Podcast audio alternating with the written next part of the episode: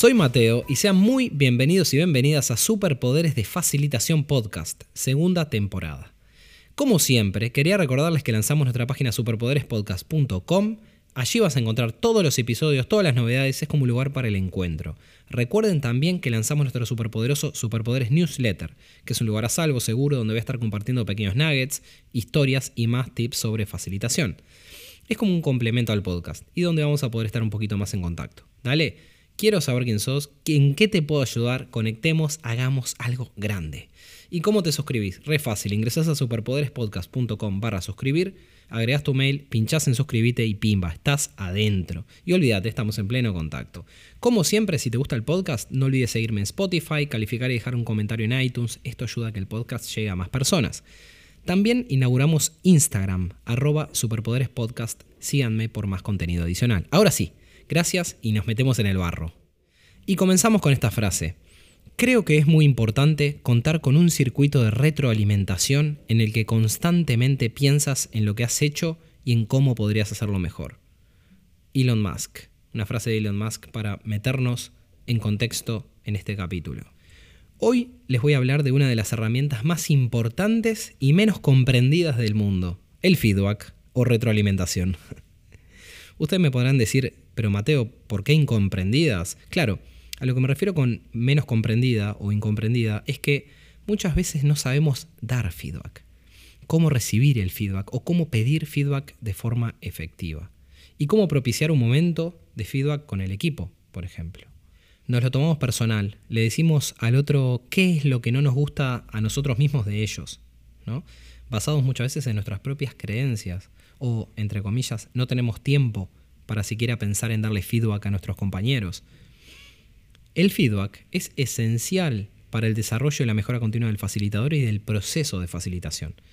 Como facilitadores, el feedback nos permite saber si estamos cumpliendo con los objetivos del grupo por un lado y si estamos brindando una experiencia de aprendizaje significativa para los participantes por otro. Además, el feedback nos ayuda a identificar nuestras fortalezas y debilidades como facilitadores que somos, más que nada para que podamos trabajar en ellas y mejorar nuestra práctica y proceso. También el feedback es fundamental para la mejora continua del proceso de facilitación, como les comentaba. Al escuchar la retroalimentación de los participantes, podemos ajustar y adaptar nuestras técnicas y métodos de facilitación para que sean más efectivos y relevantes para ese grupo específico. Y ni hablar que es clave para ayudarnos a identificar áreas en las cuales podemos mejorar nuestro proceso y nuestras técnicas, como les decía, como la planificación, la organización y la implementación de estas metodologías. Te voy a compartir una técnica personal que utilizo en mis talleres más que nada presenciales y lo denominé como el feedback puerta. Suelo agregar un flip chart de feedback en la puerta principal o de salida del room, del, espacio físico del taller, para que le quede fácil al equipo agregar feedback o retroalimentación constantemente. Para hacer esto, te recomiendo que agregues un flip chart o una hoja grande con los siguientes títulos. ¿Qué te gustó y qué podemos mejorar para mañana? Estos dos grandes títulos. Esto va en la puerta del salón del taller. Esto hace, como te decía, que el equipo tenga presente la importancia del feedback constantemente. Cuando se vaya cada break o del salón al finalizar el día, ellos pueden agregar sus post-its y sus notas. Al otro día, al comienzo del taller, revisa lo que escribieron y comentalo con el equipo. Ahí eh, le das énfasis y buscas eh, algunos momentos en los cuales convenga hacerlo. Esto ayuda a encaminar las conversaciones y generar confianza con el equipo. Y te sirve también, por ejemplo, cuando eh, hay alguna conversación que se está yendo de tiempo o hay alguna parte del equipo que está eh, utilizando sus dispositivos personales y no está, digamos, muy focalizado en lo que es el taller. Entonces, todo este tipo de feedback generalmente sirve para hacer énfasis em, en estos puntos. Es como una eh, ayuda extra para el facilitador o facilitadora.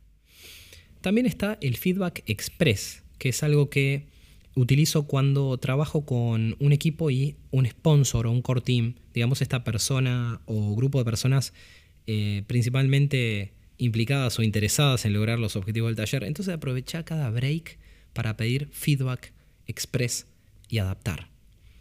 Bien, podemos llegar a un break, pedir feedback, cómo, está, cómo vamos hasta ahora, qué es lo que estamos haciendo bien, qué es lo que podemos mejorar. Entonces para la próxima parte del taller, después del break, ya podemos estar mejorando estos puntos marcados.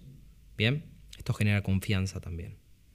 Muy bien, pero ¿cómo incorporo la mejora continua a mi proceso o práctica de facilitación?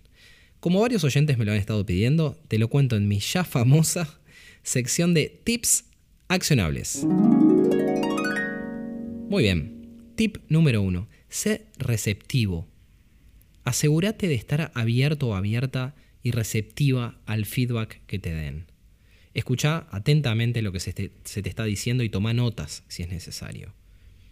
Bien, tip número dos, no tengas miedo de preguntar. Si algo no está claro o querés profundizar en algún punto específico, no dudes en hacer preguntas para obtener más información. ¿Bien? Tip número 3. Agradece siempre el feedback. Es un regalo. ¿Bien? Reconoce y agradece a la persona que te está dando feedback. Mostrar agradecimiento. Demostrar que valorás la opinión de los demás. Es clave. Tip número 4. No te defiendas. Evita ponerte la defensiva cuando recibas feedback negativo. Escucha con atención. Mantén una, una mente abierta y toma nota de lo que se te dice. ¿Bien? Tip número 5. Hace un plan de acción. Una vez que hayas recibido este feedback, pensá cómo podés utilizarlo de la forma más inteligente. Más que nada para mejorar tu proceso, tu práctica de facilitación. Bien, haces un plan de acción, estableces objetivos concretos y podés ir trabajando en áreas específicas para ir mejorando estos puntos. Tip número 6. Práctica. Una vez que hayas identificado estas áreas en las que necesitas mejorar, practicar, ¿bien?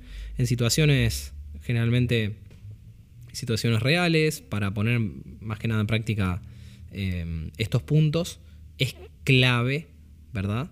Para eh, ir de alguna forma mejorando. Y no te desanimes si, bueno, no, no lo logras a la primera. Recordá que esto es un proceso, ¿verdad? El proceso de mejora es un proceso que lleva su, tiempo y no es igual para todos o todas. Bien, ahora sí, esto es todo por hoy. Espero que esta información te haya agregado valor y más importante, que te hayas divertido. Gracias siempre por estar del otro lado. Y no lo olvides, date una vuelta por nuestra página oficial superpoderespodcast.com y te suscribís a nuestro newsletter, no te perdés nada. Te suscribís superpoderespodcast.com para suscribir y olvídate, estamos en pleno contacto. ¡Chao!